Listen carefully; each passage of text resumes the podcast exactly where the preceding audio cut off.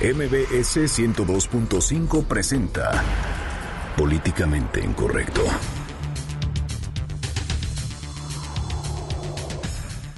Mientras el gobernador electo de Quintana Roo, Carlos Joaquín González, lamenta la aprobación del llamado paquete de impunidad, el mandatario saliente Roberto Borge se podrá ir con la tranquilidad de que si cometió actos de corrupción, no será castigado en un buen tiempo.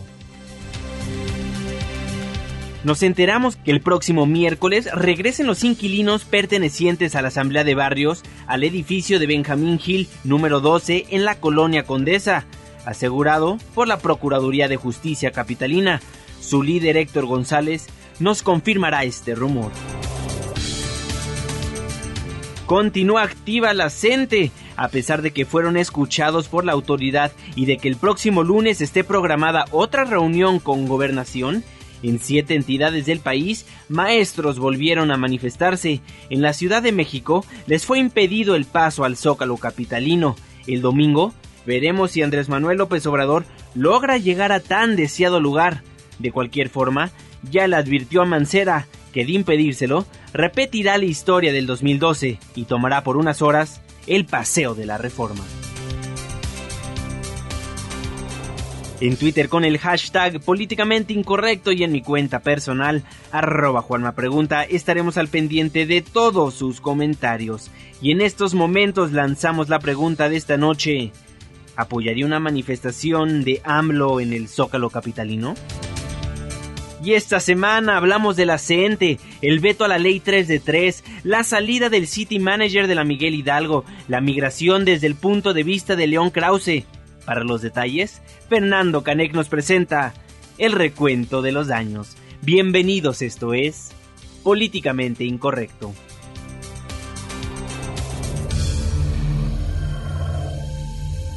Estás a punto de entrar a una zona de polémica y controversia. Una zona de discusiones álgidas y análisis mordaz. Estás entrando al terreno de políticamente incorrecto. Entra bajo tu propio riesgo.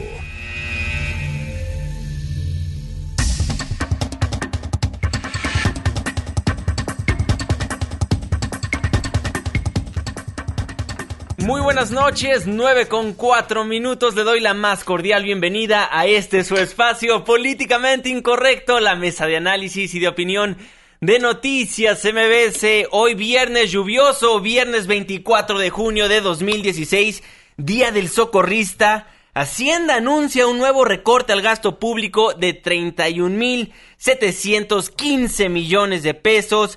El Brexit hunde al peso a su peor comportamiento en los últimos seis años. Lady Doctor Simi incendia las redes sociales, la gente marcha al Zócalo, otorgan amparo a la Asamblea de Barrios, el PRD respalda a Carlos Joaquín González, el gobernador electo de Quintana Roo, a pesar de ser viernes, la información está que arde Irving Pineda, muy buenas noches. ¿Cómo estás, mi querido Juanma? Llegamos al viernes muy felices de andar por acá, información pues importante la que hay este, pues ya inicio de fin de semana. Bienvenidos a todos. Oigan y no sean mala onda, márquenos al 51661025, porque en lo que van de fiesta, pues échenos una llamada y ahorita nos sumamos a, a estas celebraciones de inicio de fin de semana. Para que se informen con nosotros, les vamos a hacer su tarde, su noche en el carro amena. Yo ya quisiera que fuera tarde, ¿no? Pero claro, por supuesto. Yo ya quisiera que fuera más tarde, pero no. Todavía no. Claro. 9 con 5 para que vean que sí estamos en vivo, 9 ¿eh? con porque hay, minutos. hay quienes andan en vivo, pero en, en cuestiones diferentes a las que estamos, mi querido Juanma y yo, a esta hora de la noche. Exactamente, transmitiendo en vivo desde Mariano Escobedo 532. También nos pueden ver a través de nuestra webcam ingresando a la página de noticias dándole clic en webcam, nos puede ver absolutamente en vivo. Y esta noche no viene Fernando Canek, nuevamente se fue de fiestas y nosotros. No, es que hay que decirlo, Fer Canek está, bueno, pues en una obra bien importante, que a Así ver si es. lo vamos a ver en los siguientes días.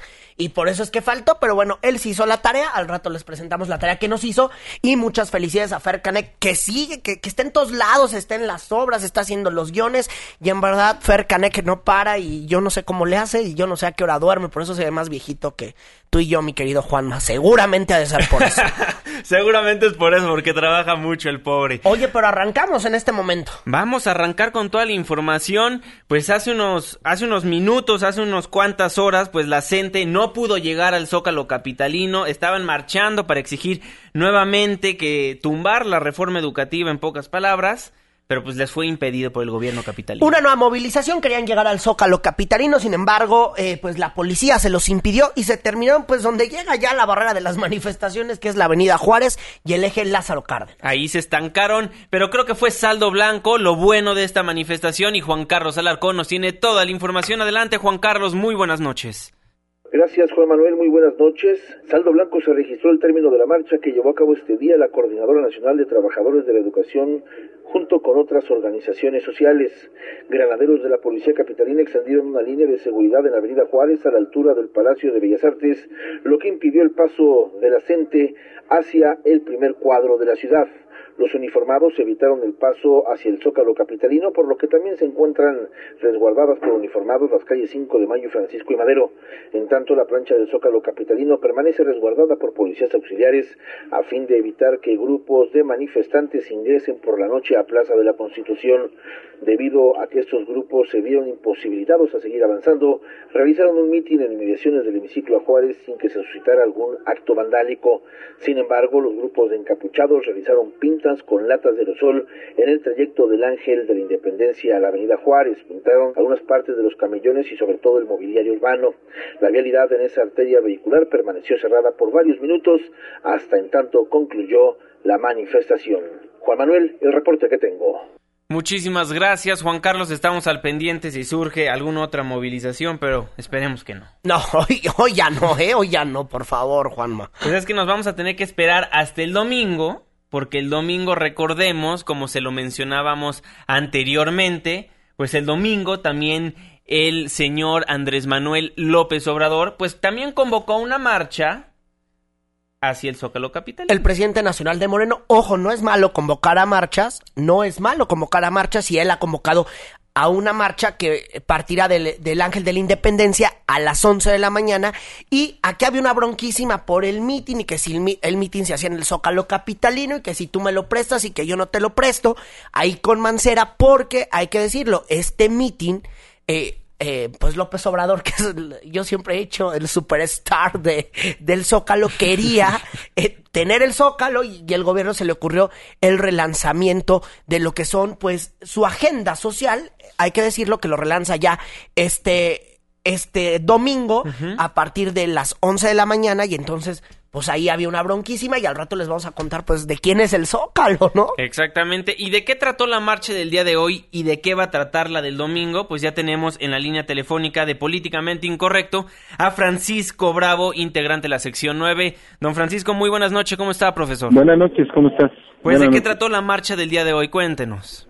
Bueno, pues sencillamente es eh, parte del plan de acción que traíamos ya acordado desde la semana pasada y donde desde luego que seguimos exigiendo este, el asunto de la abrogación de esta pues mal llamada reforma educativa. Uh -huh. eh, hubo otra vez adhesiones de otros movimientos, el padre Concha leyó un comunicado con diferentes personalidades y diferentes organizaciones sociales nuevamente se volvieron a manifestar en eh, apoyo a la demanda que hoy enarbolamos y este, exigencia para eh, encontrar los responsables y castigar eh, a, de la muerte de nuestros compañeros en Oaxaca. Francisco, ¿cómo estás? Te saluda Irving Pineda. Oye, preguntarte, ¿sí? ya ves que este domingo el, el, Movimiento de Regeneración Nacional, el Partido Morena, convocó a una movilización que, bueno, que partirá de, del Ángel de la Independencia hacia el Zócalo Capitalino, que yo no sé si va a terminar en el Zócalo Capitalino, la realidad es que, hay que habrá que verlo ese día, pero que por lo menos va a avanzar por el Paseo de la Reforma y van a estar ustedes en esta movilización porque se les había invitado. Sí, bueno, primero decirte que no dejamos de no dejamos pasar la oportunidad para decirnos que el señor Mancera debería mostrarnos las escrituras que ya compró el Zócalo, porque él decide quién entra y quién no entra, ¿no? este, yo creo que está coartando nuestro derecho a la libre manifestación. Digo, eh, estamos mostrando, demostrando que vamos de manera pacífica, organizada, y ni aún así, es decir, este, verdaderamente es eh, eh, inentendible este, esta actitud del jefe de gobierno. Y por el otro lado, lo que me preguntas es, mira, nosotros como coordinadora definimos eh, concentrarnos en Bucareli y Reforma, en el antimonumento a los 43, eh, a las 11 de la mañana. Ahí haremos un evento político-cultural en torno a la jornada global por Ayotzinapa, por aparición con vida de nuestros compañeros. Y seguramente ahí pasará este Morena. Bueno, ahí posiblemente se realice algún acto este conjunto, digamos, eh, en el caso nuestro, bueno, con un posicionamiento político, y hay que decirlo claro, es decir, nosotros eh, agradecemos esta posición de Morena, como lo hemos agradecido con muchas organizaciones que se han adherido o han planteado este, que se resuelva nuestra demanda central que tenemos. Entonces, así lo, lo hemos planteado eh, y bueno, pues estaremos en estas actividades el día domingo, como te menciono. ¿Cuál es la posición que tiene la CENTE sobre el partido Morena, sobre Morena que comanda López Obrador? Bueno, mira, yo ahí lo que te manifiesto es que la CENTE, en sus principios, no nos permite eh, adherirnos ni pertenecer a ningún partido político. Nosotros somos una organización independiente, con vida propia, con decisiones propias, con camino propio, y entonces al respecto sí hay, digamos que, una diferenciación en términos de organizaciones. Aunque también te tengo que decirnos que nuestros propios principios enarbolan que cada uno de nuestros participantes a título individual puede pertenecer a la organización o partido político que eh, decida. Esos son nuestros eh, principios como coordinadora. Oye, Francisco, y déjame ir a este el tema. El lunes también tienen una nueva mesa de diálogo. ¿Esta qué hora va a ser? ¿Cuáles son las propuestas que van a estar detonando ya este pues inicio de semana que va a ser importante para ustedes? Bueno, ciertamente será a las seis de la tarde y ahí volveremos a plantear tres puntos centrales. Uno es el asunto de eh, la discusión de la reforma educativa. Es decir, esa es la parte sustancial de la agenda que llevamos. La segunda parte tiene que ver con una posible ruta sobre cómo construimos un modelo verdaderamente que transforme la educación en este país. Es decir, ¿qué se necesita? Entre otras cosas, desde luego, debates, que sea un debate nacional. La educación como tema de debate nacional con la participación de diversos actores como los eh, maestros, los investigadores, los padres de familia, es decir, la sociedad en general. Y el tercer punto tiene que ver con la cuestión de los daños que ha provocado la reforma educativa.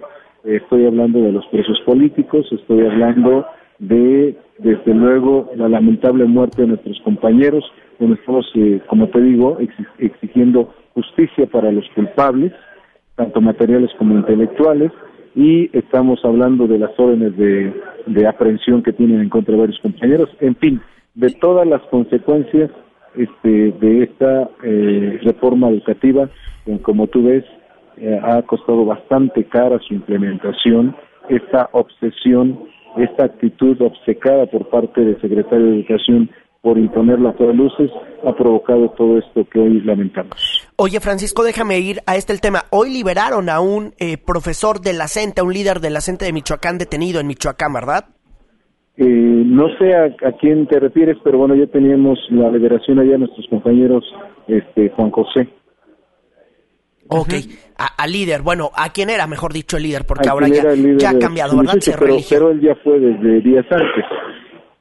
Okay. Eh, tenía ahí acusaciones estatales que este, se pueden seguir desde fuera de la prisión. Oye, y preguntarte, hace rato el coordinador de los senadores del PRD, Luis Miguel Barbosa, decía que a ustedes les gusta aplicar evaluaciones, pero que no les gustaba ser evaluados. ¿Qué responderle ante las declaraciones de, del líder de los senadores en el PRD? Bueno, pues que no, digo, ya no es tan extraño escuchar eh, planteamientos de esta naturaleza. Nosotros a los senadores les pedimos una reunión desde hace tiempo para explicar nuestras eh, propuestas a, los senadores y no nos han dado respuesta. Es decir, fue una de las múltiples puertas que tocamos reiteradas, reiteradamente y que no tuvimos respuesta. al señor Barbosa le podemos plantear propuestas eh, de evaluación, cómo concebimos nosotros la evaluación y qué planteamientos educativos tenemos, que no tienen nada que ver con asuntos punitivos. Y también decirle que la evaluación es desde luego un proceso que aplicamos todos los días los maestros en el aula, pero no tiene carácter punitivo. Nosotros no corremos a los niños que reproban el ciclo o que este, no pasan un examen. Sencillamente no es esa la característica. Entonces yo creo que el señor Barbosa nos tendría que llamar y decir a ver qué tenemos y desde luego que públicamente le podemos demostrar que tenemos propuestas. Excelente, Francisco Bravo. Entonces, por lo pronto, el domingo la marcha que van a llegar al Zócalo Capitalino. El lunes la reunión con Secretaría de Gobernación. ¿Buscarán reunirse con el secretario de Educación Pública, Aurelio Nuño? No, definitivamente no. Digo que durante todos estos meses se ha negado a escuchar nuestros planteamientos. eh, en estos días, digo, con tanta atención, sigue declarando que eh, el asunto no solamente va a, va a continuar, sino que se va a profundizar francamente nos parece una, una provocación del secretario. Es decir, no una gente con esas características no hace las veces de interlocutor, nunca lo ha sido. Él cree que la educación es de su propiedad y cree que puede definir las cosas detrás de su escritorio sin considerar los demás puntos de vista. Entonces, desde esa perspectiva, pues no sirve para construir. Claro, entonces el punto uno que van a tocar con el secretario de Gobernación tiene que ver con la reforma educativa. Yo creo que eventualmente van a tener que volver a hablar con el secretario Aurelio Nuño. Mira, si esto se da y si es en otro en, otro contexto, este, donde haya, pues eh, digo, una verdadera disposición a tocar estos asuntos, pues seguramente nosotros lo, valoraremos. Por de pronto, no tenemos indicios de que esto pueda ser así. De acuerdo, pues Francisco Bravo, integrante de la sección 9 en la Ciudad de México, muchísimas gracias por tomarnos la comunicación aquí en Políticamente Incorrecto y si nos los permite hay que seguir en comunicación el lunes para ver qué pasó en la Secretaría de Gobernación y por supuesto en la marcha del domingo.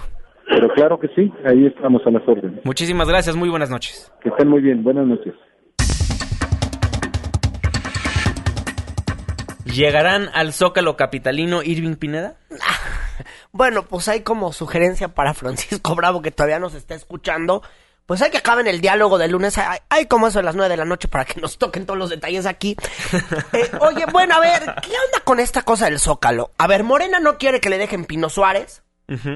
El Zócalo, como ayer lo comentábamos, va a tener ahí su feria de servicios.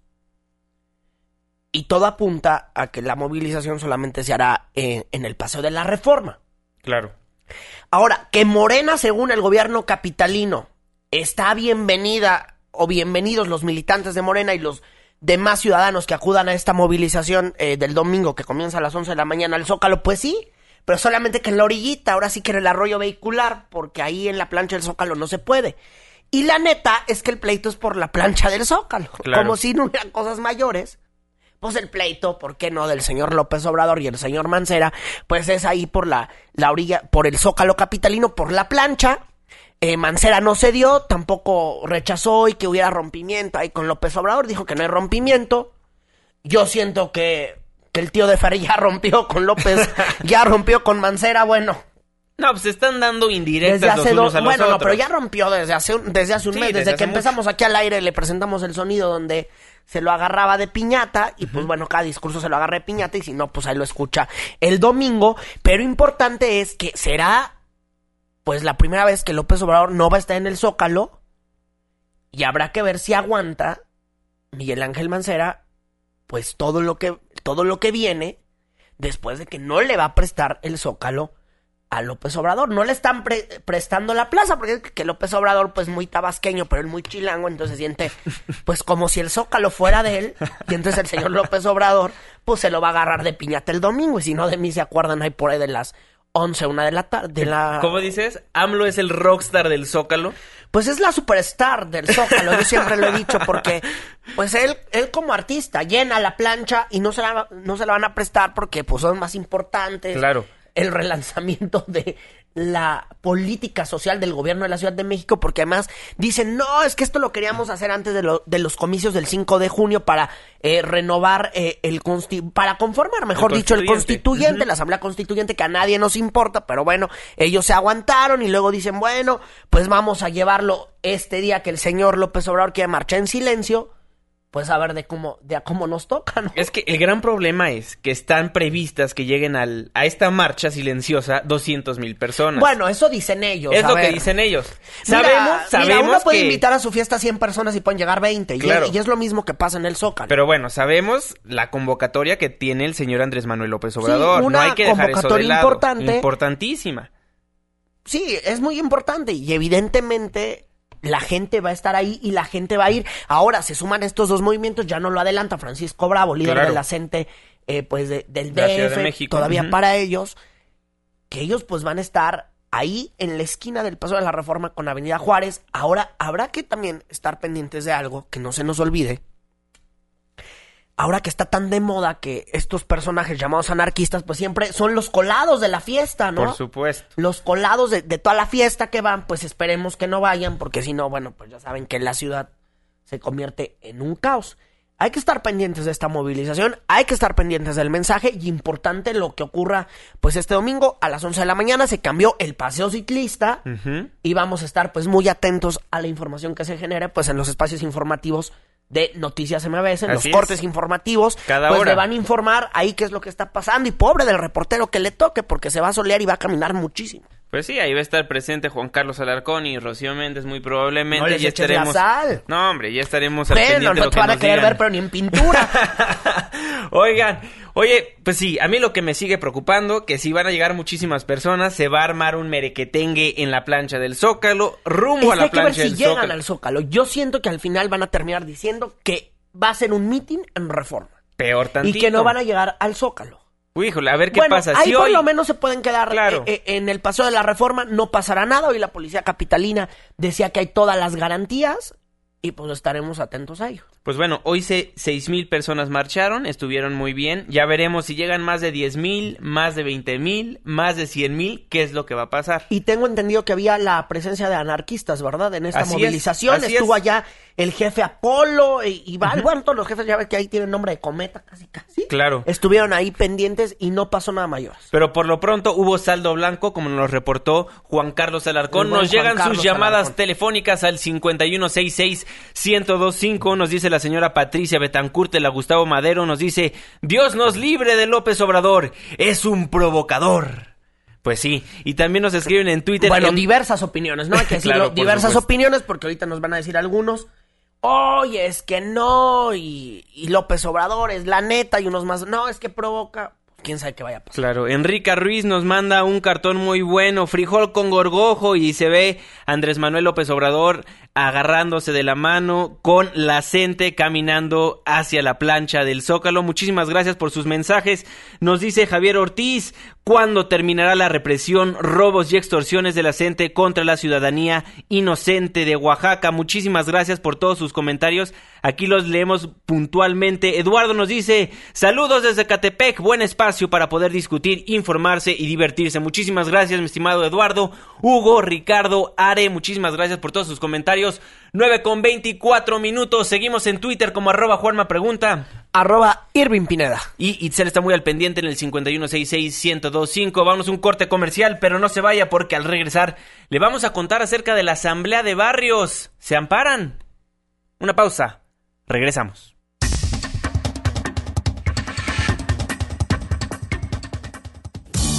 Who's gonna pay for the wall?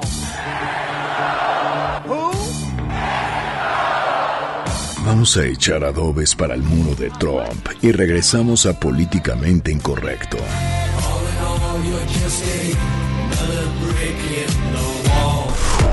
¿Quieres escribirnos más de 140 caracteres? Hazlo. Incorrecto arroba mbs.com. Continuamos.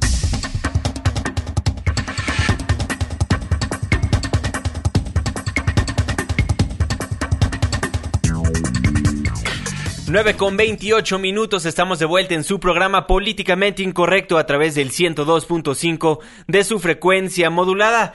Oigan, recuerdan que en la semana la Procuraduría General de Justicia Capitalina pues realizó un cateo en un inmueble ocupado por la Asamblea de Barrios, esto en la calle Benjamín Gil número 12 en la colonia Hipódromo Condesa, en la Cuauhtémoc. Bueno, pues esto se llevó a cabo debido a las quejas vecinales donde acusaban a que había armas, drogas, municiones, etcétera, etcétera. No encontraron nada de eso. Y platicamos en este mismo espacio con Héctor Gutiérrez, el líder de la Asamblea de Barrios, y nos decía que pues no iban a hacer nada al respecto, más bien que no había nada de lo que a esperar el cauce legal. Claro, el cauce legal y ellos se ampararon y ya tenemos en la línea telefónica de políticamente incorrecto nuevamente a don Héctor para que nos cuente pues qué es lo que está pasando. Don Héctor, muy buenas noches, ¿cómo está? Bien, amigo, muchas gracias por recibir mi llamada. Oiga, don Héctor, pues cuéntenos, ¿se amparan? Sí, mira, en el octavo, el, el juzgado onzavo de amparo en materia de amparo penal nos concedió, este, lo, nos recibió el, el, amparo, sí fue admitido. Estamos esperando, porque hay guardia, ahorita ya es tarde el turno, que nos brinden la suspensión provisional para poder ocupar y, ingresar a nuestra casa a hacer las actividades cotidianas nuevamente. Esto porque no existe mm, elementos suficientes como para tener asegurado un inmueble por un despojo. ¿Qué es lo que va a pasar? ¿Qué es lo que sigue? Que ustedes vuelvan a ocupar este predio ubicado en Benjamín Hill, tengo entendido. Vamos a regresar, vamos a manifestarnos públicamente, vamos a desmentir. Creo que es un tema de comités vecinales. Eh, la Condesa es una zona bonita y socialmente clasista. Entonces, vernos ahí feos, mugrosos, trabajadores este, eh, ambulantes y taxistas no les parece correcto y como que afea el barrio. Creo que ese es el motivo fundamental. Ahora sí que usted vive en zona fashion, ¿no? Pues sí, a final de cuentas, mira, este, agradezco y resultó el cateo innecesario y aclaro, porque yo podía haber dicho no, y lo dije siempre, todo eso es falso. Ahorita ya con lo que hizo la policía, el mismo este, su procurador Montes de Oca, hace un comunicado en el que dice que desde diciembre estaban con una vigilancia discreta y que jamás encontraron una actividad ilegal. Qué bueno, mira, nosotros nos dedicamos a nuestras actividades, a vender en la calle tacos, chicles dulces, taxistas y a cuidar los, los predios de nosotros, conseguir un, una vivienda digna. El despojo que nos denuncian son unos inquilinos que pertenecían a la organización y que por sus faltas graves a la misma eh, dirigencia fueron suspendidos de sus derechos y se salieron de la casa o del edificio. Esa denuncia es la del 2013, que es con la que fundamentan su orden de cateo. Pero el propietario legítimo que jamás descanse y los albaceas hasta la fecha y el día de hoy, nosotros estamos procurando adquirirlo mediante crédito, ¿eh? porque no invadimos. Y los que estamos en el edificio, muchos de ellos nacieron ahí, tienen contratos desde el 2008 al 2009 hasta la fecha, que ya se vencieron. Lógicamente ya se vencieron por el tiempo y porque el dueño ya no va. Pero tenemos interés en adquirir legalmente el predio. Oiga, a ver, dígame una cosa porque yo no estoy entendiendo aquí varios puntos. ¿Cuándo van a volver eh, a ustedes a ocupar este predio? Porque tengo entendido que con el amparo usted ya puede llegar mañana ahí a vivir a la zona fashion de la Condesa. claro, nada más que tenemos que tener mucho cuidado porque este, debemos de amparar también la libertad, es decir, que podamos llegar en paz y pacíficamente, ¿no? Es decir, me, el amparo me dice, sí, puedes ocupar, pero tal cual como declara eh, la Procuraduría a través del, de su procurador Montes de Oca, pudieran detenernos para investigación por una orden de presentación o algo, que estamos dispuestos a asistir, acudir y de aclarar las cosas, pero de entrada llegar, abrir y entrar y que nos detengan, Estamos esperando precisamente ese tema para que no nos detengan y podamos entrar libremente a los hogares que son nuestros. Ahora, tengo una duda. En teoría había un departamento que todavía permanece bajo investigación de la Procuraduría Capitalina. Sí. Este, esperamos a ver la, resolución. La resolución sustantiva la va a hacer el juez. Él nos va a decir también ese departamento, ah, bueno, pues ya nos metemos. En la notificación de la eh, en el comunicado que declara la, el procurador, aclara perfectamente que son los sótanos de la casa, que es lo que quieren preguntar y investigar. Le digo, pues sí, pues investiguen y pregunten, ¿no? Son antiguas esas casas. Y esas Son casas, bueno, y hay que, hay que decirlo, en esos sótanos, de acuerdo a la policía de investigación, habían dicho el día del desalojo que ahí se presumía que se escondían ahí algunos estupefacientes, ¿no? No, pues claro, pero, o sea, no, lo que er- eran pisos de madera. Si tú entras al edificio, ojalá nos puedas acompañar el día que... sí, hay que hacer un recorrido allá, a Vamos ver, a ver si vamos Son pisos eh, de la madera, siguiente semana. entonces viejos. Se quita y se pone concreto. Pero la estructura misma, la cimentación, este, deja un hueco muy grande, como de medio metro de lo que era el piso de madera para abajo. Ok. Entonces, por lo pronto, en, en la Asamblea de Barrios, en, en este edificio de la Condesa, van a regresar 10 familias. Así es.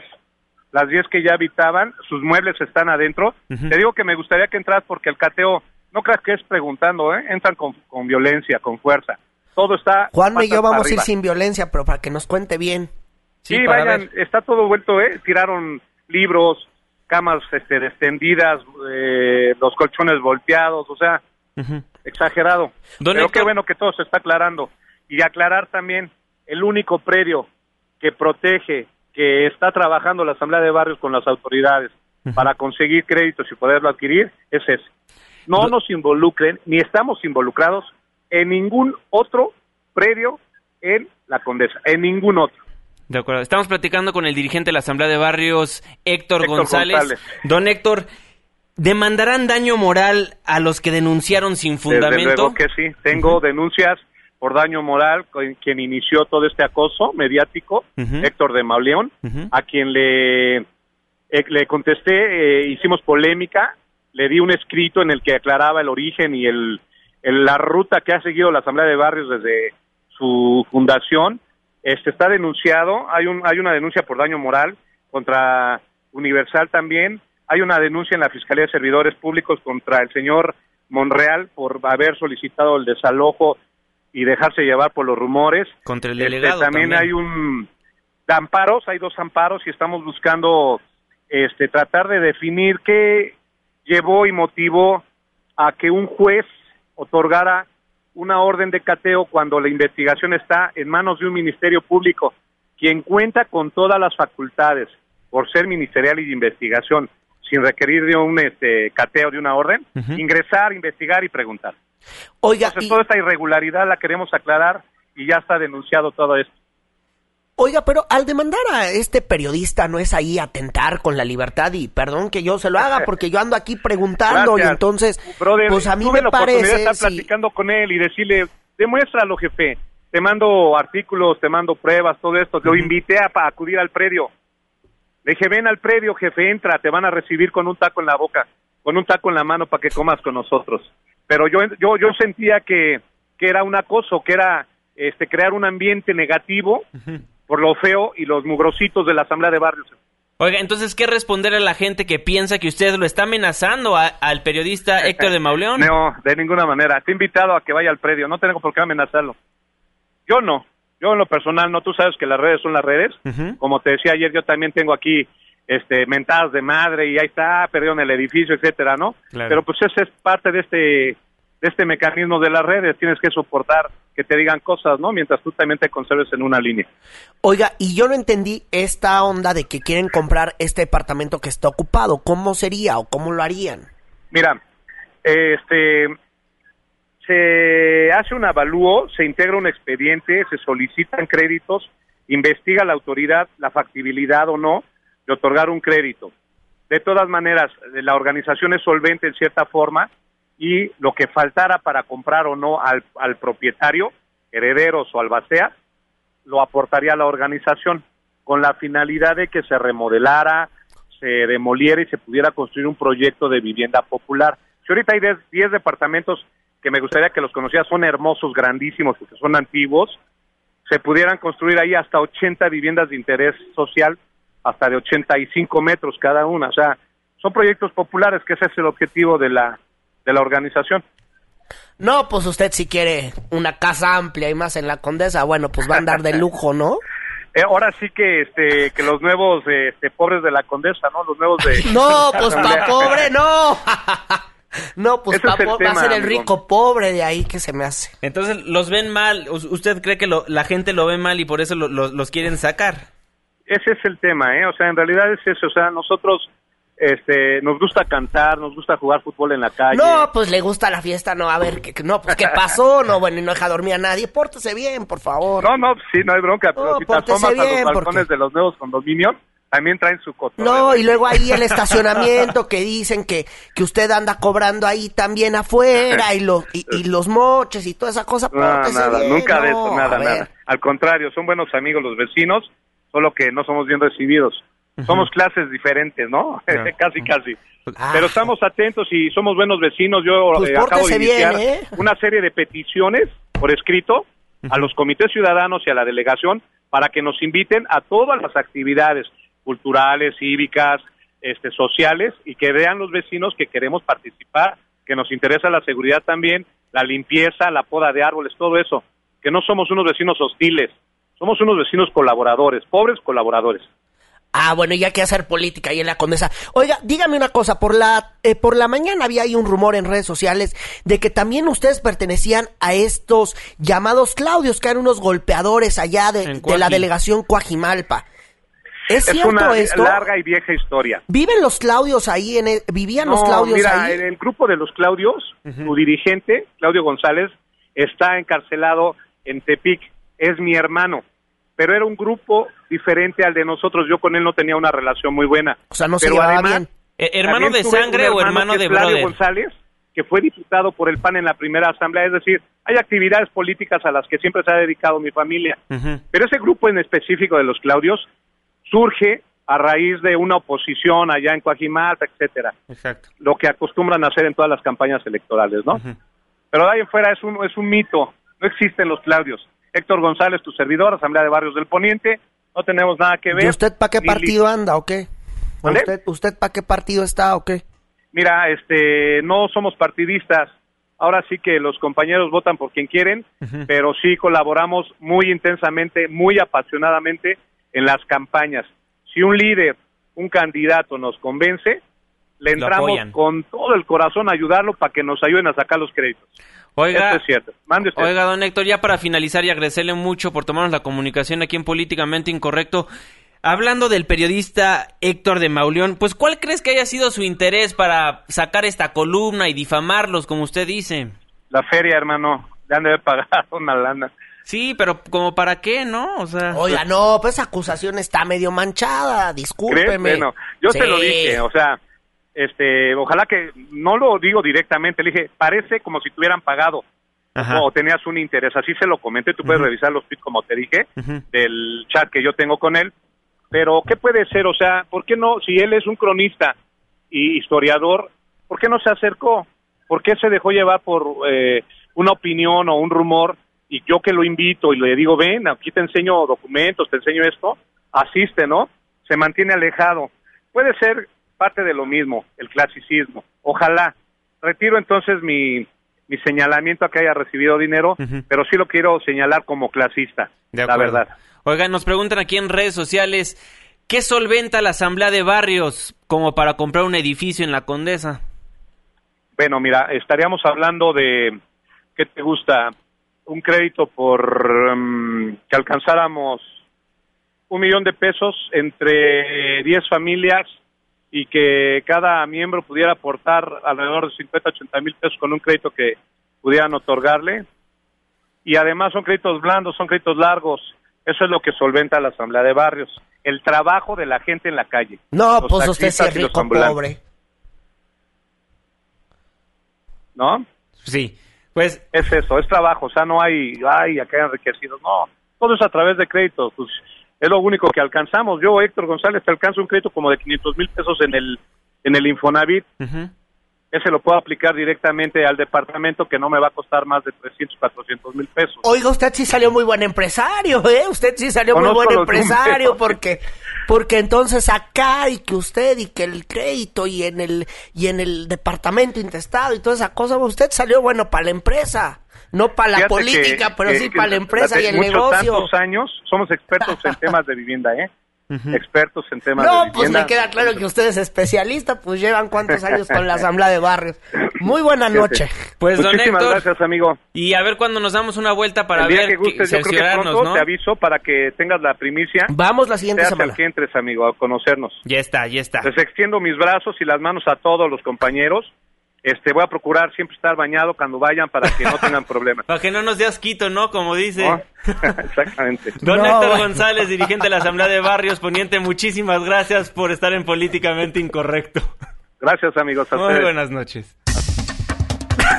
Pues dice que son los cochinitos de, de la condesa. Ajá, ¿no? Que sí, no, hombre, así, como se bueno. portan también. Pero lo cierto es que ya se siente director del Infonavit, ¿eh? Eso sí. Déjame decirte algo. Don Héctor González es bastante inteligente. O sea, todo lo que nos respondió rápido tiene algo que decir al respecto. Todo se ampara, este, todo en cuanto viene a derecho lo tiene muy presente. Entonces ya veremos No, qué es pues lo que para viene director del. Infonavit sí sirve, ¿verdad? Y para andar ahí agarrando casa, y luego la oferta, pues también está bueno, ¿no? Bueno, pues ya veremos qué sigue con la Asamblea de Barrios Poniente, dirigido por Héctor González. 9 con 44 minutos, vamos a una breve pausa comercial y al regresar platicamos con Carlos Joaquín, el gobernador electo en Quintana Roo. Una pausa, regresamos.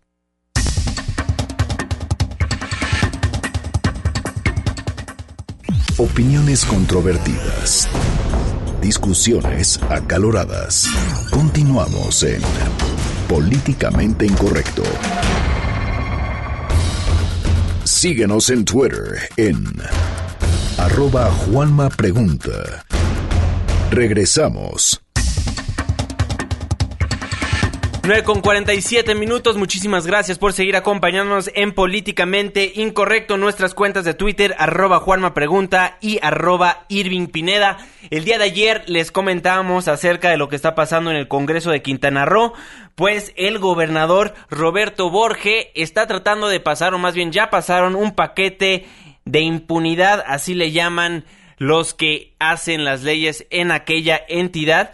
Y bueno, para contarnos lo que pasó el día de hoy en el Congreso, Patricia Argonza, nuestra corresponsal, nos tiene toda la información. Adelante, Patricia, muy buenas noches. Juan Manuel, buenas noches a ti y al auditorio. De poco han valido las protestas ciudadanas en torno a la designación de tres ministros y la aprobación de un fiscal general en Quintana Roo que pudieran servir para blindar la gestión del actual gobernador Roberto Borge Angulo.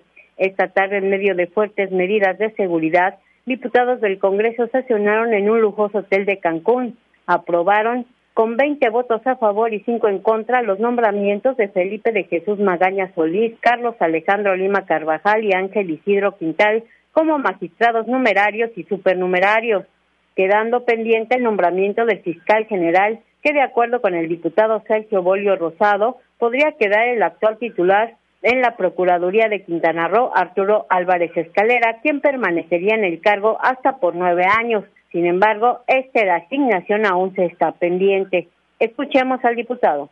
En el caso del, del, fiscal general, lo que procedería en un momento dado, como lo establecen los transitorios de la iniciativa, es que quien ocupa ahorita la, Procuraduría, pues eh, de primera mano fuera el fiscal general del Estado y posteriormente ya eh, podría proceder alguna designación. Pero de momento, en el momento en que se convierta la Procuraduría en Fiscalía, el titular de la Procuraduría sería de manera interina el, el, que ocuparía la Fiscalía del Estado. Hasta aquí la información. Muy buenas noches, muchísimas gracias por la información, Patricia. En la línea telefónica de Políticamente Incorrecto nos acompaña el gobernador electo del estado de Quintana Roo, Carlos Joaquín González. Don Carlos, muy buenas noches, ¿cómo está? ¿Qué tal? Muy buenas noches, ¿cómo estás? Un saludo. Oiga, pues ¿cómo ve la aprobación de la nueva ley de transparencia y acceso a la información pública en, en el estado de Quintana Roo?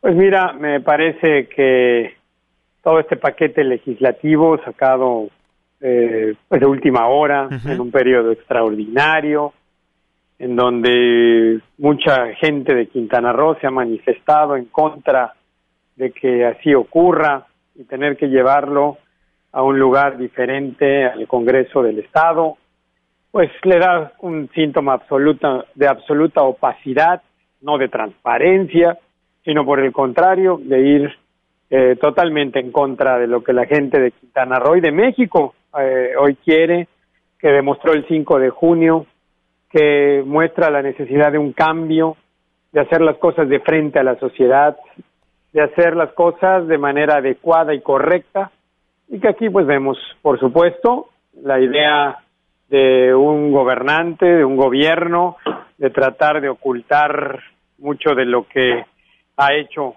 durante estos seis años, de tratar de mantener eh, una postura en la que la revisión sea más complicada, en que la auditoría y la transparencia sean más difíciles y que la entrada de un nuevo gobierno pues se vea con la problemática de gente nombrada al vapor de última hora y que sin duda lleva un mensaje de blindar, de cuidar, de respaldar.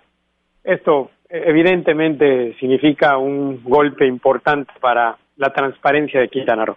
Claro, porque está colocando funcionarios a modo. Aquí leemos que el candidato puntero para ser auditor es Javier Félix Cetina González y pues tiene cola que le pisen aparentemente.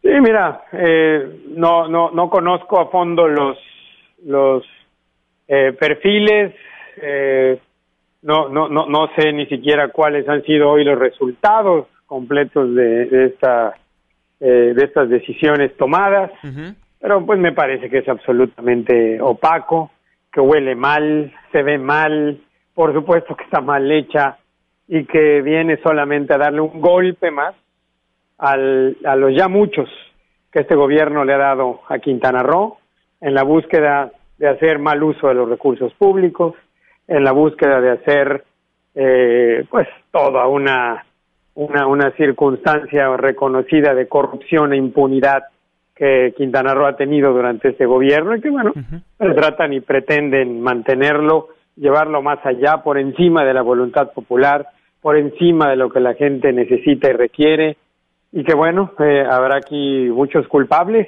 eh, el tema de los diputados que han estado aprobando este paquete legislativo, que bueno, tendrán que hacer un gran acto de conciencia, yo creo, contra sus representados que les han pedido no hacerlo, no, no, no llevarlo adelante y sin embargo se ha permitido hacer. Carlos, con todo lo que está ocurriendo con los diputados locales y con todo lo que se está eh, aplicando, ¿se va a poder gobernar? Te saluda a Irving Pineda. ¿Vas a poder llevar un buen gobierno a Quintana Roo? Ah, bueno, por supuesto, eso no está en duda y eh, estaremos trabajando con todos los ejes que el gobierno tendrá hacia adelante en la búsqueda del desarrollo económico, el desarrollo social y bueno, estos nombramientos más que tratar de evitar un gobierno, están tratando de blindar actos de corrupción para seguir generando impunidad. Entonces, evidentemente no va contra el, sentido de gobierno, sino contra el blindar y respaldar la corrupción y poder mantener la impunidad en la que el gobierno actual se ha mantenido. De acuerdo, pues gobernador electo del estado de Quintana Roo, Carlos Joaquín González, muchísimas gracias por tomarnos la comunicación y estaremos muy al pendiente de lo que pase en aquella entidad. Muy buenas noches. Al contrario, muchas gracias, un saludo. Muy buenas noches. Pues bueno, ahí las palabras del gobernador electo. Se blindan, dice, se blinda el gobierno de Roberto Borges. Estaremos muy al pendiente de lo que vaya a suceder. Por lo pronto, a las 9 con 54 minutos hacemos una breve pausa comercial, pero no se vaya, porque ya está Fernando Canec con el recuento de los daños. Una pausa, regresamos.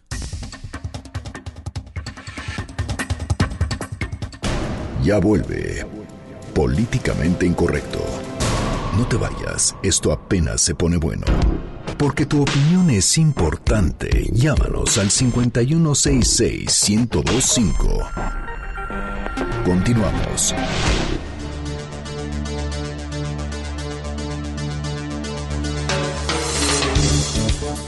Buenas noches, bienvenidos al recuento de los daños, el segmento apócrifo de noticias de Políticamente Incorrecto, donde revisamos los sucesos que fueron noticia durante la semana. El pasado fin de semana, Agustín Basabe presentó su renuncia a la dirigencia del PRD y este lunes Manlio Fabio Beltrones hizo lo propio a la dirigencia del PRI. Esperemos que esta epidemia se propague y próximamente renuncien todos los funcionarios públicos.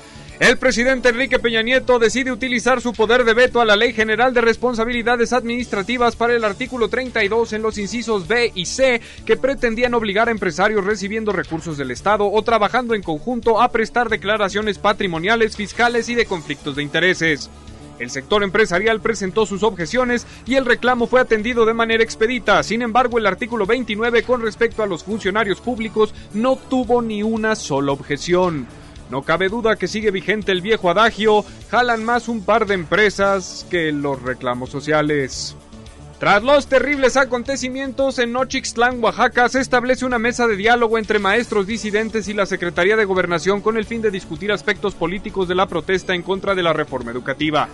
Después de cinco horas de discusión, se acordó llevar a cabo otra junta con la intención de llegar a acuerdos específicos el lunes próximo.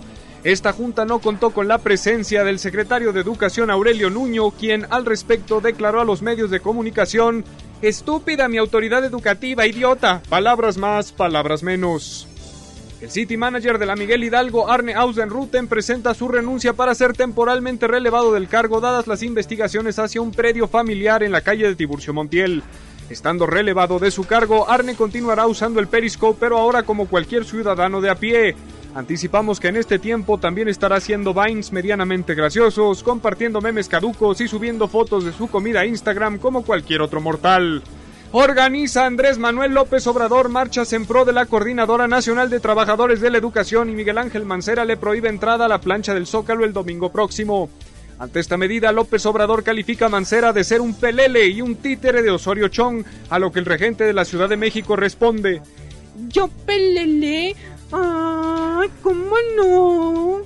Y en el vaticinio de la semana, con un pequeño margen de diferencia, el referéndum denominado Brexit o la salida de la Gran Bretaña de la Unión Europea se consolida. Esta salida propiciará que en los próximos días la economía mundial se tambalee y venga una gran incertidumbre, así como la condena del mundo a la Gran Bretaña por esta decisión. Tras estos acontecimientos, la reina Chabela se verá obligada a dar un anuncio público esperanzador diciendo We are royally fucked. Este fue el recuento de los daños, el noticiero apócrifo de Políticamente Incorrecto. Recuerde que solo aquí presentamos más información apócrifa que en los memes que le hacen a Andrea Legarreta. Que esos sí son verídicos. Reportó para Políticamente Incorrecto Fernando Canet. El recuento de los daños del holocausto de tu amor son incalculables. Pues ahí el recuento de los daños, algunos de los temas que tocamos en esta mesa de análisis llamada políticamente incorrecto a las 9 con 59 minutos. Nos despedimos de esta mesa y los esperamos el próximo lunes en punto de las 9 de la noche. eh, Irving Pineda, buenas noches. Muy buenas noches, muy bueno el resumen de Fercanec. Nos leemos en Juanma Pregunta en arroba Irving Pineda y mañana toca preguntas más, preguntas menos contigo, mi querido Juan. Así es, el diputado Jorge Álvarez Maínez estará platicando con nosotros de la ley 3 de 3 también el secretario de Desarrollo Económico en Querétaro y por supuesto Mau y Ricky Montaner del lado del entretenimiento 9 con 59 minutos a nombre de todos los que formamos políticamente incorrecto se despide de ustedes su servidor y amigo Juan Manuel Jiménez muy buenas noches Estás dejando el terreno de lo políticamente incorrecto. Hasta la próxima.